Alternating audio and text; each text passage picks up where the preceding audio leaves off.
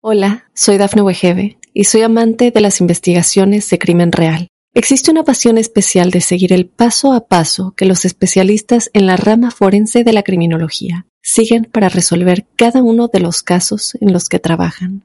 Si tú, como yo, eres una de las personas que encuentran fascinante escuchar este tipo de investigaciones, te invito a escuchar el podcast Trazos Criminales con la experta en perfilación criminal, Laura Quiñones Orquiza en tu plataforma de audio favorita.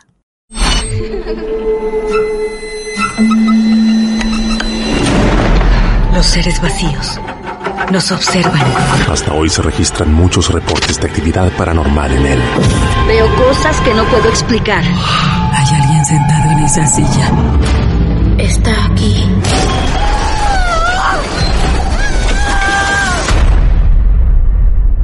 Solo quiero salir de aquí. El misterio está fundamentado en el silencio. Pero ya es hora de hablarlo entre todos. Esto es... Hay alguien en la casa. Martes de Misterio.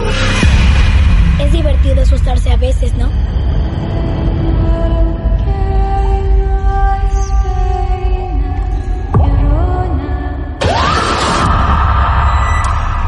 ¿Quieres hablar con alguna de nosotras?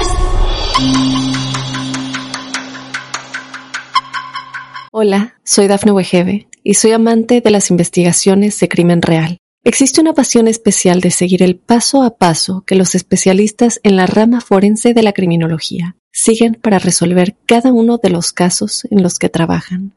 Si tú, como yo, ¿Eres una de las personas que encuentran fascinante escuchar este tipo de investigaciones? Te invito a escuchar el podcast Trazos Criminales con la experta en perfilación criminal, Laura Quiñones Orquiza, en tu plataforma de audio favorita. Una vez más, amiguitos, amiguitas, abrimos las puertas de este club de amigos de lo esotérico de estas cosas que la ciencia no puede explicar. Martes de misterio. Otra vez, este equipo dispuesto a recibir un caso real. Ustedes, ¿están listos? ¿Están listas? Vamos a salir de Mar del Plata. También vamos a salir de la Argentina. Nos vamos a quedar acá en Sudamérica, pero vamos a irnos hasta Perú. Sí, Perú presente hoy y protagonista de estos martes de misterio. Ian nos está esperando hace unos segundos, ansioso también de contar su historia. Ian, en Perú, buenas noches, querido amigo, ¿cómo estás? ¿Qué tal Martín? ¿Cómo estás? Buenas noches. Un placer saludarte desde, desde Argentina. Ian, ¿de qué parte de Perú sos exactamente? Eh, bueno, yo soy de la provincia de Huancayo, departamento de Huancayo, este Junín. Pero ahorita actualmente estoy radicando en la capital, en Lima, y bueno, los, todos los eventos que han pasado han sucedido en, en mi ciudad natal, porque pues, es Huancayo. Bien, perfecto. ¿Cuántos años tenés, Ian? Ahorita tengo 28 años. Muy bien. ¿Y esto que sucedió que nos vas a contar ocurrió cuánto hace aproximadamente? Eh, en realidad prácticamente desde que nací, porque han habido cosas que mis padres todavía me han contado de cuando yo era bebé y a lo largo de todos los años que comencé a crecer y viví en esa casa sucedieron y por ahí bueno cuando yo me mudé a, Lima para estudiar cuando tenía 17 años eh, bueno muchas de esas cosas me continuaron siguiendo y bueno ahí te voy a relatar todo el tema me ha venido pasando ¿no? amigos amigas en Mar del Plata en Argentina en cualquier parte del mundo le damos toda nuestra atención a un nuevo amigo peruano. Llega aquí otra historia real a los martes de misterio de la mano de Ian. Ian, comienza tu historia a partir desde donde vos quieras. A ver, eh, te comento, eh, dentro de mi familia han, siempre han estado desde la época de mis abuelos metidos en el tema de lo paranormal que les llamaba la atención, cosas místicas y todo ello. De hecho, mis padres pertenecían, bueno, mi papá es el que pertenecía junto con sus hermanos mayores a lo que es el movimiento gnóstico. ¿Cómo es ese movimiento? Ah, es, es una especie de organización en las cuales eh, tienen algunos conocimientos acerca de lo que podría llamarse cosas ocultas, algo así. Algo así como que los masones, los Rosacruces, algo así. Ajá. ¿no? Pero desde un punto de vista un poco de repente más práctico o filosófico, algo así, ¿no? Y bueno, eso nació básicamente por los hermanos mayores de mi papá. Y bueno, cuando mi papá conoció a mi mamá, también le invitó a pertenecer. Y bueno, durante algunos años eh, asistieron juntos cuando eran novios y todo ello, ¿no? Bueno, posteriormente ellos se casaron, dejaron ya de asistir por el tema de, de, pues es la familia, ¿no? Bueno, yo nací y la primera historia que me contaron ellos, eh, que justo sucedió en esta casa, fue cuando yo tendría aproximadamente, dice, unos meses de nacido. Ellos estaban mm, durmiendo, obviamente yo estaba ahí con ellos, y mi papá me eh, le hace despertar a mi mamá y le dice, oye, mira lo que está pasando por la ventana. Entonces mi mamá se, se despierta y mira por la ventana que cruza un hombre alto, como que tenía un gabán o una capa, pasa caminando lentamente. Y según lo que me cuenta mi, mi mamá, en ese momento que vio esa, esa figura que pasaba por la ventana, sintió que todos sus cabellos, sus vellos del cuerpo se pararon, ¿no? Tipo las caricaturas. Claro. Mi papá pensaba pues que podría ser un ladrón o algo, ¿no? Aunque era bastante difícil porque eso daba un patio trasero que tenía muros altos y era prácticamente imposible que alguien podría pasar, ¿no? Entonces mi papá salió afuera, prendió las luces y bueno, no había absolutamente nadie. Y por ahí contaba que había momentos en que sonaban golpes como de metal en las noches, ¿no? Esa fue la primera experiencia que tuvieron mis papás y que obviamente me lo contaron cuando yo tendría pues 11 años, una cosa así. Todo a partir de que, no sé, tanto yo les exigía, ¿por qué veo cosas raras en, en el patio? Les decía. Vos siempre, desde pequeño, ahora nos vas a contar, vos siempre veías cosas raras y siempre las veías en el patio. Sí, en el patio posterior.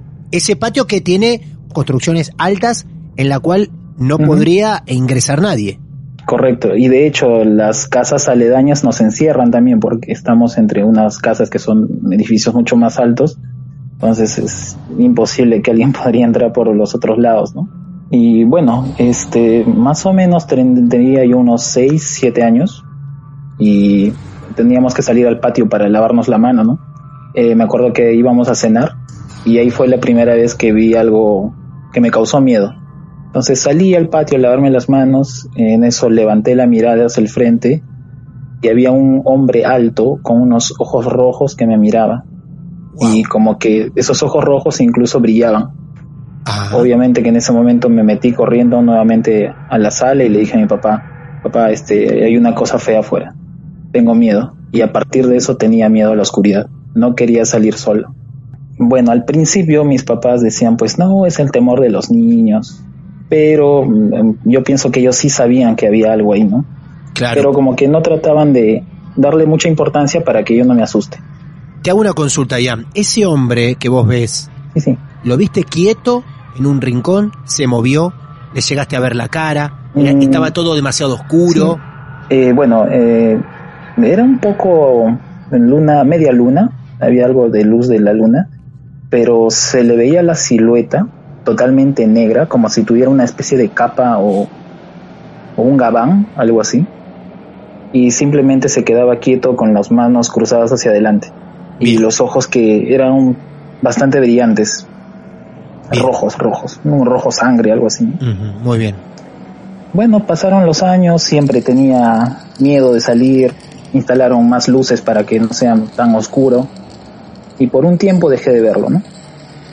Eh, después nació mi hermana y bueno, hasta los 12, 13 años seguía yo con mi miedo. Y mi- yo, yo aún sigo encima, le decía a mi hermanita que me acompañe, a mi hermanita chiquita de 5 años, imagínate. ah, mira vos, mira vos. Bueno, yo tendría ya pues ahí 12 años, 13 años, mi hermanita tendría pues 6. Holly, vamos a lavarnos la mano, le decía, porque mi hermana se llama Holly. Vamos a lavarnos la mano, así. O sea, buscaba la forma que me acompañara, ¿no? Qué Y mi mamá me increíble. decía, no tengas miedo, no hay nada, que esto que el otro. Qué miedo reflejado este, en el subconsciente o donde sea en los recuerdos te quedó de, de esa noche. Bueno, entonces tus padres lo como que lo minimizan aunque ellos creen. ¿Y qué pasa luego? Eh, sucedió cuando ya tenía más o menos 14 años. Era un día domingo, me acuerdo que vino mi abuela. Era la hora del almuerzo y bueno, nos dijeron chicos, lávense las manos. ¿no? Para ese tiempo eh, había nacido mi otra hermana, que recién estaba bebé, mi otra hermanita que tendría pues 6, 7 años, yo 13, 14 años. Y la primera en salir a lavarse al patio la mano es mi abuela. Entonces sale mi abuela y de un momento a otro retorna. Sería más o menos las 2 de la tarde. Retorna como un poco exaltada y le dicen a mi papá que no salgan los chicos. No sé pues qué fue su reacción en ese momento de mi papá, que lo único que tiene que decir no salgan. Y se puso a conversar con mi papá y mi, mi abuela y mi papá se pusieron a conversar. En eso mi abuela entró, dijo no salgan. Mi papá también nos miró nuevamente y nos dijo no salgan, por favor, quédense aquí adentro. Y él se fue hacia el patio detrás, ¿no? Entonces yo todo curioso, ¿por qué no quieren que salga? Salí por la puerta de la cocina, que daba hacia la parte delantera del patio, y subí por las escaleras a un balcón que daba al segundo piso. Me fui a la parte más del más al fondo del balcón para poder ver el patio trasero. Y en eso veo pues que mi papá está parado al costado del, de este cañito, de este lavadero donde teníamos el caño, y está mirando hacia, hacia su pequeño, un pequeño taller donde tenía sus herramientas, que era, bueno, las paredes de, de ladrillo y el techo solamente de calaminas. Y de repente hay una explosión, como si hubiera reventado una bomba, algo así. Salieron volando unas 6, 7 calaminas y salió una especie de humo negro. Bueno, daba la sensación de que fuera humo. Wow. Pero esa cosa no era un humo, era una cosa negra, súper densa, que se habrá elevado unos cuantos metros al aire y se disipó. Porque el humo no se disipa en cuestión de segundos. Eh, yo me quedé en shock, obviamente, viendo eso del segundo piso. Y bajé pues despacio. Mi papá entró y, y me vio pues así todo pálido, ¿no? Me dijo, ¿qué pasó? Es que vi lo que salió del techo y después ya en la tarde tomando un té me contaron lo que mi abuela había visto. Espérame un segundo ahí, Ian, antes de, de contar lo que vio tu abuela. Vos me estás diciendo que escuchás, se escucha una explosión, se rompe una parte del techo, por esa rotura del techo sale una cosa que parecía que era humo negro. Sí, pero era un humo súper denso, súper, Claro. súper denso. No es ni como el humo de los carros viejos negro que sale, no, era, no sé, pues el, el negro más negro que podrías Claro. imaginarte. Entonces se juntan más tarde y la abuela qué cuenta. Eh, ella nos cuenta, bueno, a mí en realidad me cuenta porque yo estaba todo curioso, y me dice que cuando ella se acercó al lavadero, sintió como que el ambiente se puso pesado. Como que las cosas se, como que ella que movía su mano y veía que se movía lentamente su mano. Entonces ella atinó a girar a hacia la parte de la calamina, esa parte del pequeño tallercito, y vio eh, sentado en la pared lo que parecía una especie de oso, oso, como un oso así grande, con una cara que era entre cara de un oso y de gorila, algo así, que tenía unos ojos rojos y colmillos. Y cuando vio eso mi abuela pues llamó a mi papá. Mi papá al salir vio también a la criatura y como él tenía pues conocimientos de este movimiento gnóstico que te comentaba, lo que atinó a hacer es hacer, a pronunciar algunas palabras, una especie de conjuro, para que esta criatura, esa entidad se retire.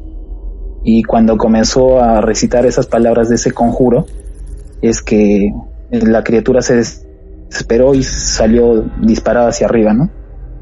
Eso es lo que me contaron que había sucedido. Lo de la figura que decís, la verdad que no hemos escuchado mucho sobre esa, esa forma que estás describiendo en otros episodios de Martes de Misterio, como un oso grande, algo muy el cuerpo grandote. de un oso Sí. Ujú. Y la cara que era pues entre un oso y de un gorila y con los ojos rojos. Por Dios, ¿qué sería eso? Qué bárbaro. Bueno, ¿y cómo sigue esto? A ver. No, no sé, sería un demonio. no, la verdad no sé qué sería. Sí. A partir de los 14 años, básicamente es donde mi vida comenzó a cambiar. Porque durante las noches, en sueños, veía que estaba dentro de la casa, veía duendes, veía, pequeños diablitos corriendo por el patio, incluso en, en una oportunidad, este, lo que estaba en mi cama, sentí que vino una persona y se echó en mi costado. Y no sé si estaría despierto, estaría entre el sueño y la vigilia, pero tenía un olor a azufre, un olor fuerte a azufre, Sí. y era pues como una, una persona gorda, algo así que se echaba y como que sentía que lo hundía hasta el- mi colchón. y Yo me quedaba paralizado. Entonces, a partir de esa edad, mm, durante todas las noches tenía mm, sueños que no sé ni siquiera si llamarlos sueños, parecían pesadillas de películas de terror. De hecho, creo que tengo bastante material de mis sueños para escribir una película de terror. donde Claro, claro. soñaba diferentes cosas que, bucha, que si te contara ten- tendríamos para dos horas por acá, ¿no? Impresionante. Y llegó un momento en que, bueno, eso ya me estaba comenzando a afectar un poco más porque mm, a partir de esa, esa vez que comencé a, que, que vi que esa explosión y todo ello, incluso cuando caminaba por la calle veía pues, mm, digamos, como sombras que caminaban por mi costado y como que se atravesaba una pared. Aparentemente, no sé, pienso que se abrió parcialmente el tercer ojo que dicen que tenemos y a raíz de eso traté de buscar información o respuestas de por qué estaba viendo eso, ¿no? Y cómo podía afrontarlo porque realmente me sentía acosado pues durante las noches. Tenía de, no, no decir miedo de ir a dormir, pero sí que, pucha, no voy a dormir esta noche porque me van a fastidiar y voy a amanecer cansado al día siguiente. Entonces, de esa manera, poco a poco comencé pues a transformar ese miedo que tenía pues en algo que me estresaba, ¿no? Y para ello, eh, mi hermana, la que me sigue, Holly, la que le decía acompáñame a lavarme la mano, comenzó pues a tener algunas visiones también. Comenzaba a ver este, a personas que habían fallecido. Entonces, mm, un día cuando ya tendría pues 15, 16 o tal vez 17 años, este, nos pusimos a hablar pues así de varias cosas durante la cena y mi papá pues en ese momento como que tocamos un poco ese tema, ¿no? ¿Por qué pasará eso? Y mi papá nos comienza a contar pues que de repente es algo hereditario, porque la abuela, quien vio también a la, a la criatura en aquella vez, ella podía ver también esas cosas. Mi papá también podía ver. Y ahí nos contó que él sí había visto anteriormente esa criatura de ojos rojos, solo que no quería alarmarnos para que no nos asustáramos, ¿no? O no, no cayéramos presa de, del miedo. Aparte ustedes eran pequeños para poder asimilar todo eso. ¿no?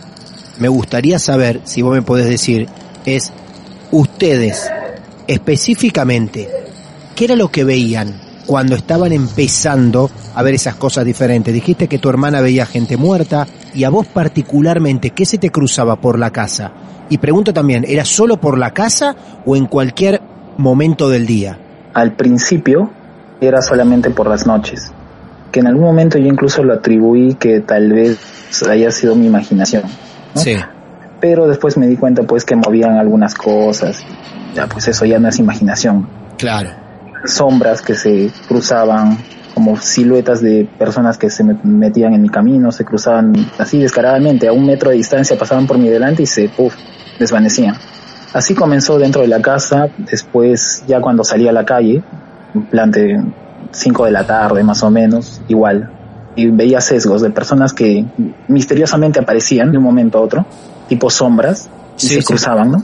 Como que caminaban a mi costado como personas normales, pero eran sombras que las veía y de un momento se desvanecían. ¿Tu hermana vos decís que tiene más desarrollado ese tercer ojo? Sí, porque ella ve cosas mucho más, más vívidas. Incluso le hablan, dice que esas, esas, esas entidades. A partir que tu padre te cuenta todo esto, ¿no? Y les dice que bueno, que esto es hereditario. ¿Qué hacen ustedes? Mm, Sí. ¿Qué piensan? Y, y qué es lo que sigue ocurriendo? Mm, Bueno, en ese momento mi papá nos dice, pues ya ustedes también tienen esto y lo único que les queda hacer es pues aprender a defenderse, ¿no? Para que no les afecten estas cosas. Y bueno, ahí también mi papá nos comenzó a enseñar algunos conjuros para defendernos, cómo lidiar con estas mm, especies de sueños que teníamos en la noche, porque en, en los sueños nos atacan constantemente. Eh, hay ocasiones incluso que amanecemos con araña, arañ- arañazos en la espalda, en el Ah. pecho, marcas. Qué fuerte. Y bueno, eso era básicamente el principio, porque no nos, no nos podíamos defender. Ya cuando aprendimos a, a recitar estos conjuros y esas cosas, como que era una lucha un poco más equilibrada, ¿no? Claro. Como que tú me quieres atacar, yo te digo estos conjuros y hago tal cosa y también como que se controlaban en los sueños. Y bueno, así estuvimos hasta que yo cumplí casi los 17 años. Y bueno, yo vine a, a Lima, la capital de Perú, para estudiar. Y durante los dos primeros meses, aparentemente mi vida era tranquila, ¿no? Todo normal, ya no tenía las pesadillas, no tenía nada. Y yo asumí que era solamente pues que en Huancayo, en esa casa, pasaba todo ello, ¿no? Hasta que nuevamente comencé a ver cosas en, en el lugar donde comencé a vivir, ¿no? Uy, ahí Y también. curiosamente, Mira vos. sí, incluso dije, pucha, que este pata de los ojos rojos me ha seguido. Claro. Porque recuerdo que, que un día, eh, como que a las 3 de la mañana me despierto, porque me dio sed. Me despierto, bajo de la cama, veo hacia mi armario, y encima del armario, como no, no tenía puesto la última parte de las puertitas, veo una criatura, pues así flaquita, chiquita, sentada en, en cuclillas, eh, con unas orejitas puntiagudas, así como, no sé, como de duende, y con unos ojitos rojos que me estaba mirando. Sería pues del tamaño de un niño de seis años, pero así flaco, flaco, flaco. Y eso no era sueño, me paré a tomar agua, lo vi. Y bueno, ya me hice la costumbre pues de que esas cosas están ahí y Claro. tengo que, tengo que, no sé, pues ignorarlos porque si no me van a comenzar a fastidiar si les presto atención. Eso fue lo primero que me sucedió ya aquí en Lima, pero eso fue el principio, ¿no? Te hago una consulta antes. Eh, Ian, estamos hablando con Ian de Perú, para que sepan todos y todas los que están siguiendo este capítulo de Marte de Misterio.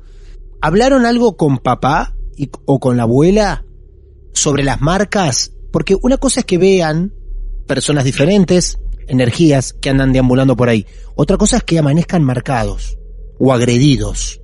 En algún momento eso lo conversamos todavía cuando mi abuela estaba viva, porque ya mi abuela partió justo cuando yo vine a Lima. Sí. A los tres meses ella falleció por un tema de una enfermedad. Pero antes de ello sí lo llegamos a conversar en algún momento, ¿no? Y lo que decía mi abuela, y que después también mi papá dijo, sí, puede tener sentido, es que mi abuela, ella, me, ella nos contó que ella desde pequeña podía ver ese tipo de criaturas. Incluso nos contaba historias que nosotros en algún momento creíamos pues que era ya pues fantasía, ¿no? Que Claro. veía brujas volando, que veía condenados, este, demonios en la noche y cosas así, ¿no? Entonces, cuando éramos niños, mi abuela nos contaba y yo feliz, pues no es una historia que me está contando la abuela. Pero después también mi papá comenzó, ya cuando estábamos un poco más grandes, nos comenzó a contar las cosas que a él le pasaron cuando él era, cuando tenía nuestra edad.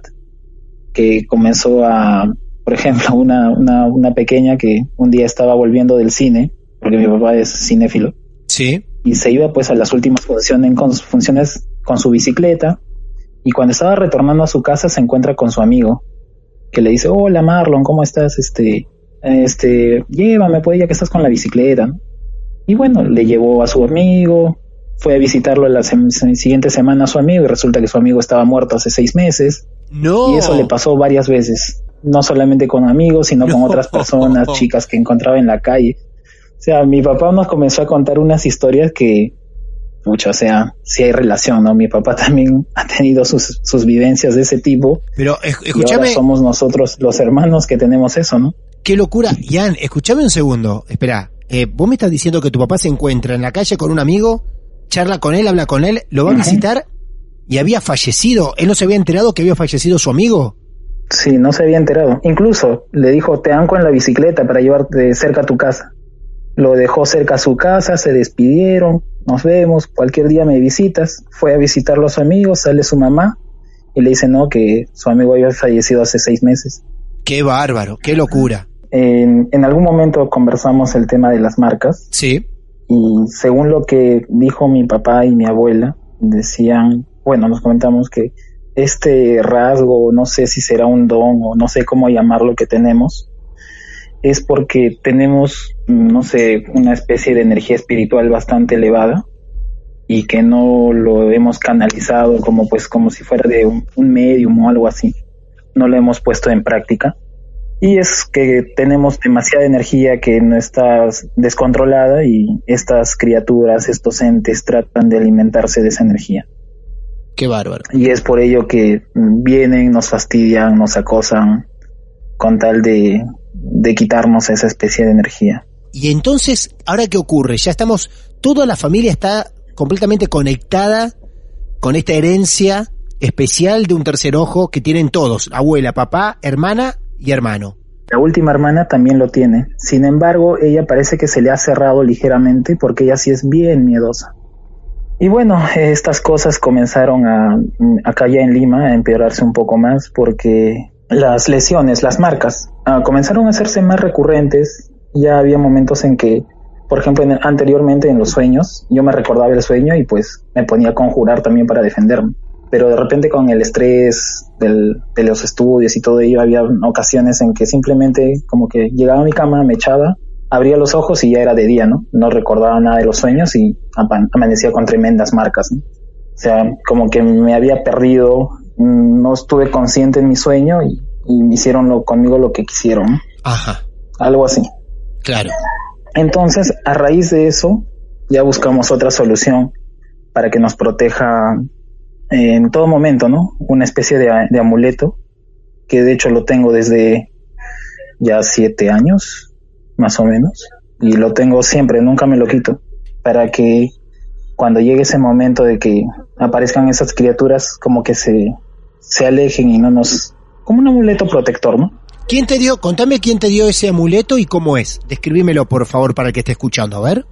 Eh, mi papá, este, dentro de sus libros, vio pues así amuletos de protección y mandamos a fundir especialmente ese amuleto para cada uno de nosotros. Es un amuleto redondo, tiene una forma circular y tiene una estrella microcósmica con, la punta hacia arriba, porque si estuviera invertida sería negativa. Tiene incrustaciones de siete metales. El, el collar, el collar de protección es de plata, tiene incrustaciones de oro, incrustación de hierro, cobre, aluminio, zinc y el otro no me recuerdo cuál es.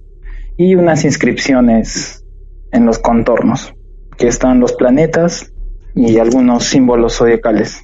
Vos sabés, eh, Ian, que tengo que confesarte que estás contando todo esto y mm, se nota una carga de energía tremenda por la historia y por la cantidad de gente comprometida y por lo fuerte de la historia de, de esta herencia que están acarreando, ¿no? Y yo te puedo asegurar Mm, que sí. intuiría que cerca tuyo, vos, vos vivís con gente, ¿no? Sí, ahora en Lima yo vivo con unos amigos. Vos ahora, pero ahora, un departamento. claro, ahora estás con gente vos, ¿no? En este momento. Sí, ahorita están en la sala, yo estoy en mi cuarto. Ah, porque vos sabés, Mm. pero ¿y ahí en tu cuarto no hay nadie? No, en mi cuarto no hay nadie y la sala está pues al final del pasillo. ¿Y, y están hablando tus amigos en este momento o algo? Sí, hay un, poco están hablando, pero no es mucha la bulla. Porque yo te quiero decir algo. Vos sabés que por eso paré acá la conversación un ratito y te decía de las energías, porque cada vez que vos vas hablando, se escuchan como, o sea, chillidos o cosas eh, que pareciera que la conversación esta está cargadísima de energía o el lugar o lo que sea. Parece como que alrededor tuyo haya eh, no gente gritando, sino gente exclamando chillidos o cosas.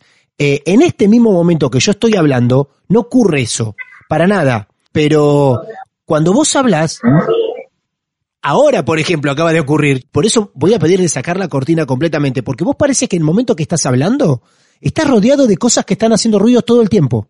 Mm, sí, pero acá en el cuarto está todo silencio y como te digo, lo que están hablando mis amigos ahí en la sala no se, no se escucha, se escucha muy bajito. Bien. Me sorprende que, que salga en la grabación si es que fuera eso, ¿no? Sí, es bastante, es, es raro, por eso te preguntaba si había mucha gente alrededor, y te iba a pedir incluso, No, Mira, mira lo que estoy contando. Te iba a pedir si a lo mejor podías ir a un lugar un poco apartado, porque desde hace unos minutos en la grabación se escucha, ahora en este momento no, ahora que te lo estoy contando. En este momento, si yo me callo, mira, vamos a hacer un ejemplo. Yo me callo. Y la grabación sale perfectamente limpia. Ahora, el momento que vos comienzas a hablar y continúas con el relato, se escucha una, un, como que estuvieras rodeado de cosas que hacen todo el tiempo barullo, ruido, y no se notan claramente voces de gente hablando, sino, ya te digo, chillidos. Empezó a ocurrir hace un rato, por eso repito, ¿eh? paré ahí un segundo la, la historia, porque hasta incluso me estaban molestando en el oído, en el relato. Y de golpe que te estoy contando esto, de golpe que te cuento esto, ahí se escuchó algo. Es más, ahí se está escuchando otra De vez. hecho, ahorita no, ni siquiera están hablando ya mis, mis amigos. Es increíble. Es increíble. Vos me decís que estás en una habitación solo, no hay nadie. Hay amigos, Sí, pero no hay nadie. fue fantástico. Están en la sala, están lejos. Claro. Si vuelve a ocurrir, lo voy a, lo voy a destacar, porque eh, tuve que parar un rato la conversación, porque ya me estaba resultando molesto en los auriculares, mientras escuchaba tu historia, la cantidad de ruidos que había alrededor tuyo. Y desde que te lo empiezo a comentar, como ahora, se hizo silencio. Por eso saqué la cortina de fondo, porque ahora hay un silencio, silencio atroz.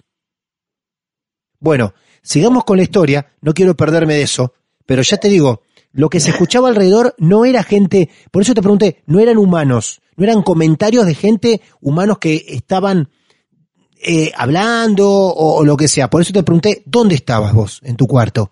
Bien, bueno. Ahí se volvió a escuchar algo. Yo no estoy loco. Mm. No, no, para nada, ahorita están callados. No es No increíble. están haciendo bulla. Es increíble. Bueno, eh, me voy a volver loco entonces. Y esto no se trata de una llamada ligada ni nada por el estilo, porque este, esto es por streaming, esta conversación que estamos llevando adelante, así que no puede haber, eh, no puede haber una llamada ligada, para nada. Es muy raro esto, ¿eh? Sigamos avanzando entonces, por favor. Mm, ya. Entonces, este, como te mencioné, a partir de que comienzo a usar este amuleto, como que esas, esas situaciones del daño que tenía tipo arañones en el cuerpo disminuyeron, podría decirse que por completo, ¿no?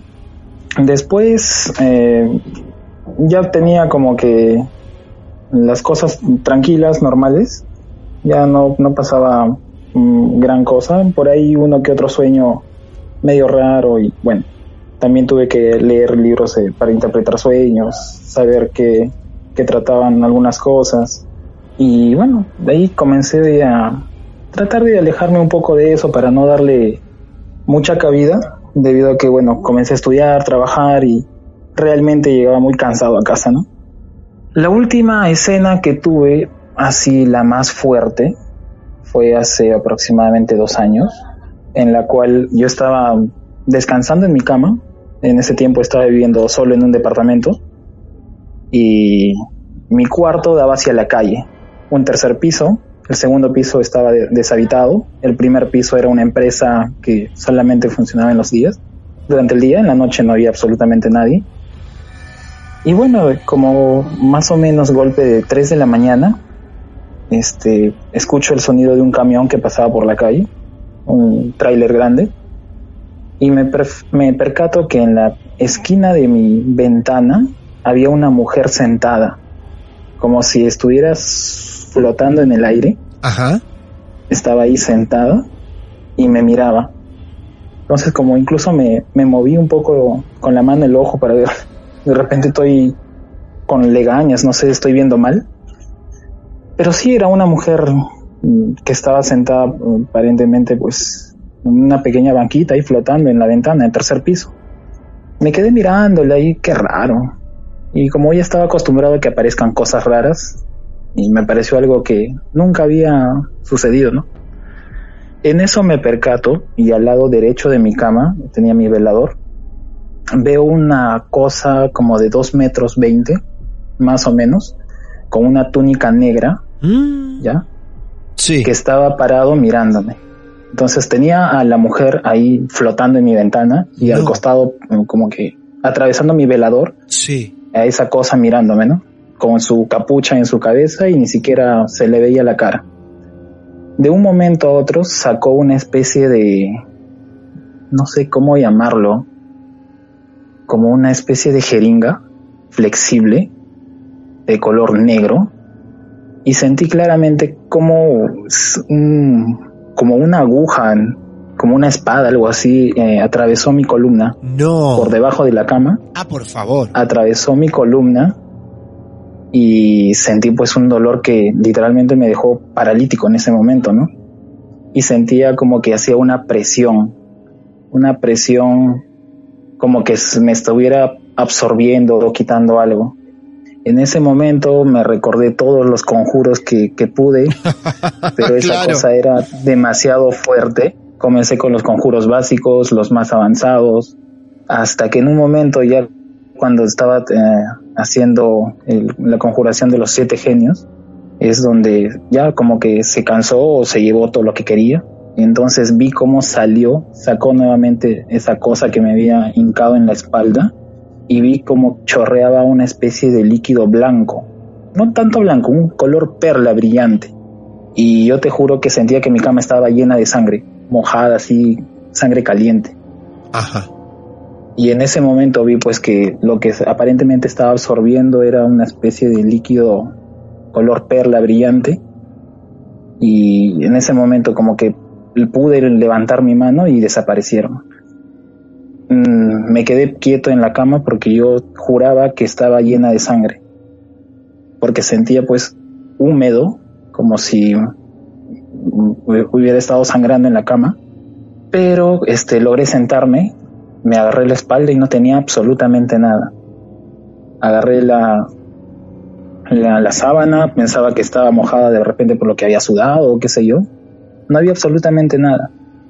Pero el dolor era un dolor que literalmente como si te hubieras caído de espalda en el filo de una vereda, te hubieras golpeado. Fue horrible. Y el dolor se quedó más o menos dos semanas. ¡Wow! ¡Qué bárbaro! Tuve que tomar analgésicos.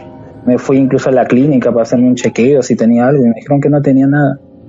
Pero el dolor era realmente feo, feo. Literalmente como si me hubiera golpeado la, la columna en un, en un filo o algo así y lo hubiera hecho bastante fuerte Así, tuve con pastillas calmantes dos semanas porque era un dolor bastante fuerte, ¿no? Eso le conté a mi papá. Eh, mi papá me dijo que ya las cosas estaban un poco más serias. Tuvimos que hacer algo así que no sé si en Argentina lo harán, pero acá se tiene una costumbre como que de hacer unos pagos al cerro, a las montañas para que te cuiden o que te apadrine una montaña para que te cuide y te proteja, ¿no? Donde le llevas este frutas, golosinas a una montaña que es benevolente, porque dicen que también hay montañas que son malignas, y le das esa especie de, ofrenda y le pides un favor que te hagan. Eso está dentro de la cosmovisión andina, que creo que también en Bolivia la comparten. No sé si en Argentina también tendrán esa costumbre. Hola, soy Dafne Wegebe y soy amante de las investigaciones de crimen real. Existe una pasión especial de seguir el paso a paso que los especialistas en la rama forense de la criminología siguen para resolver cada uno de los casos en los que trabajan. Si tú, como yo, eres una de las personas que encuentran fascinante escuchar este tipo de investigaciones, te invito a escuchar el podcast Trazos Criminales con la experta en perfilación criminal, Laura Quiñones Orquiza, en tu plataforma de audio favorita tuve que viajar nuevamente a Huancayo. Huancayo es una ciudad que se encuentra a 3.300 metros sobre el nivel de mar, esa altura.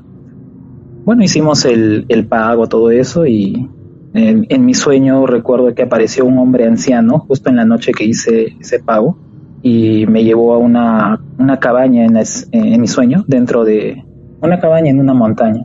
Y me dijo que no me preocupara, que yo estaba de cierto modo marcado o algo así, que tenía que continuar con mi vida.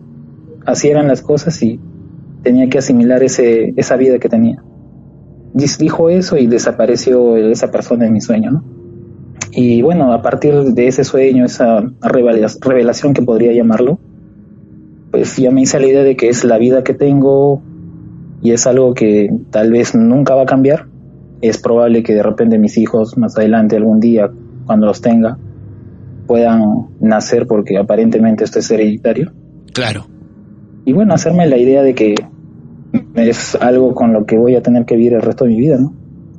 Bueno, lo importante es que lo pueden pelear juntos. Sí. Y si lo vivió la abuela toda su vida y tu papá, claramente lo, lo vas a tener que vivir por el resto de tus días.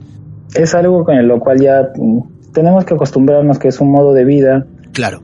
Y bueno, también con las personas que nos juntamos, no es algo que también le puedas contar, oye, me ha pasado esto, porque te tildarían de loco, ¿no? Es por eso que normalmente no, no cuento estas cosas a, a, a las personas, porque te pueden ver un poco raro, oye, ese pata, tu amigo loco, algo así, ¿no? Totalmente. Mi hermana igual, ¿no? No cuenta eso a las personas. A veces cuando yo viajo a visitarlos, eh, mi hermana me cuenta, oye, sí, que esto, que el otro, me cuenta lo que ha visto, para dejarte el detalle que ella incluso puede hablar con esas, esos, esos seres. Se le aparece, me dijo que en esa casa se le aparecía una niña, una niña de vestido blanco, un hombre con overol, que parecía de construcción, eh, esa misma criatura de los ojos rojos, Ajá. eh, se le aparece también un niño que a veces corre y un duende que también para correteando por ahí. Te hago una pregunta, Ian.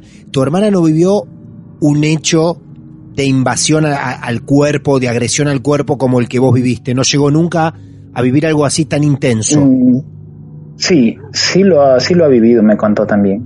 Ah, De hecho, hasta mi otra hermana, la última, la que tiene miedo, también lo ha vivido.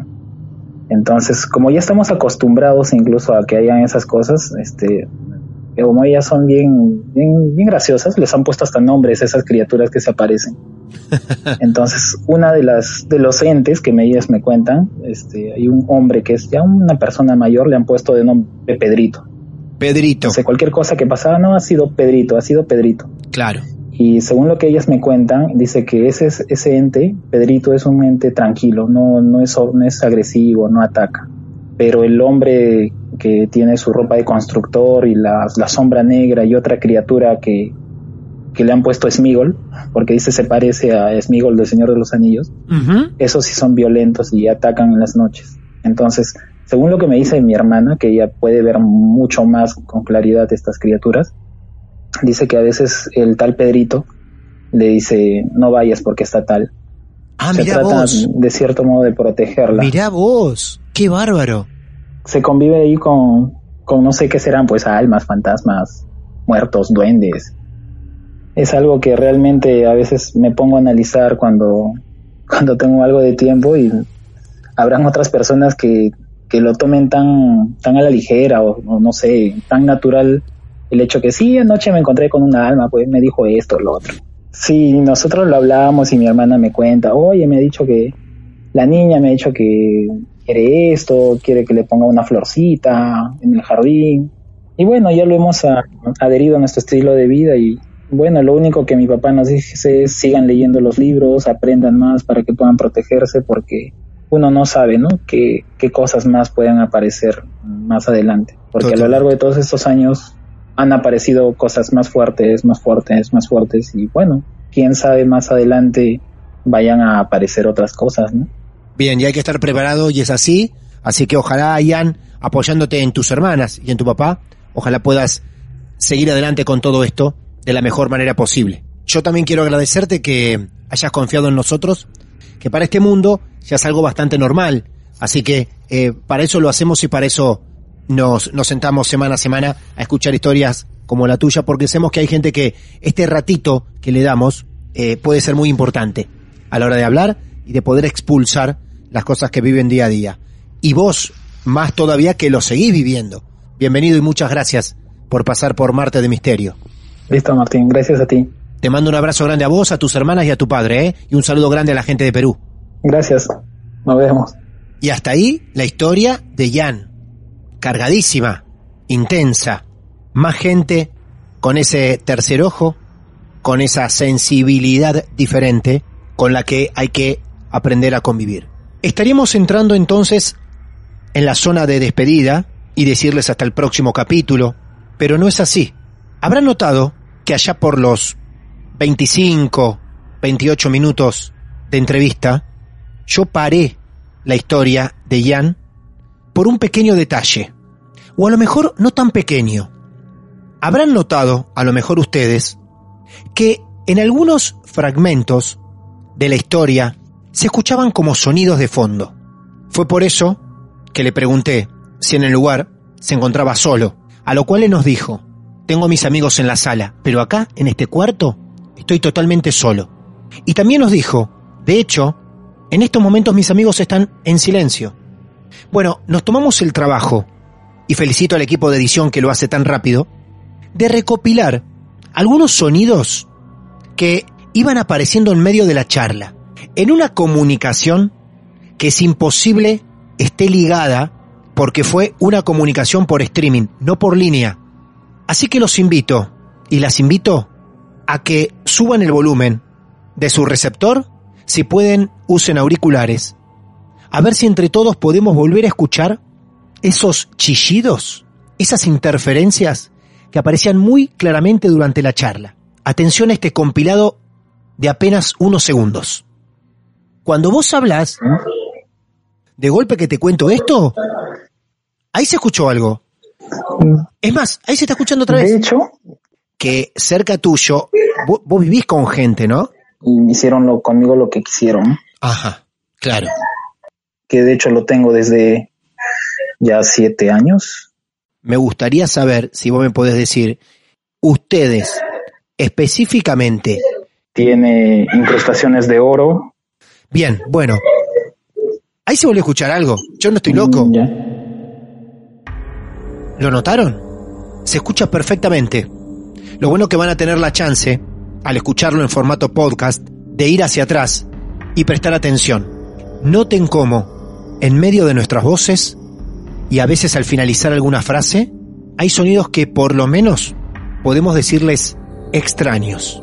Vamos a reproducirlos una vez más.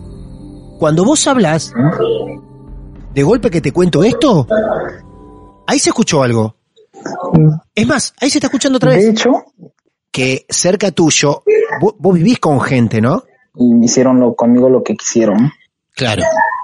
Que de hecho lo tengo desde ya siete años. Me gustaría saber si vos me podés decir, ustedes específicamente, Tiene incrustaciones de oro. bien, bueno, ahí se volvió a escuchar algo, yo no estoy loco. Mm, Ya. Bueno, ya no más. Podrán volver ustedes las veces que quieran, escuchar, escuchar y reescuchar.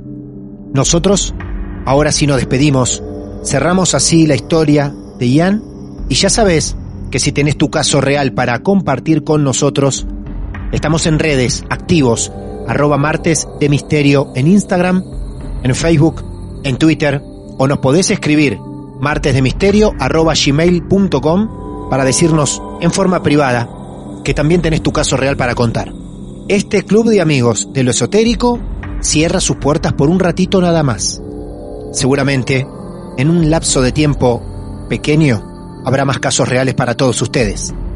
Mi nombre es Martín Echevarría. Muchas gracias. El mal viene en formato podcast. Esto es Martes de Misterio. Hola, soy Dafne Wegebe y soy amante de las investigaciones de crimen real. Existe una pasión especial de seguir el paso a paso que los especialistas en la rama forense de la criminología siguen para resolver cada uno de los casos en los que trabajan. Si tú, como yo, eres una de las personas que encuentran fascinante escuchar este tipo de investigaciones, te invito a escuchar el podcast Trazos Criminales con la experta en perfilación criminal, Laura Quiñones Orquiza, en tu plataforma de audio favorita.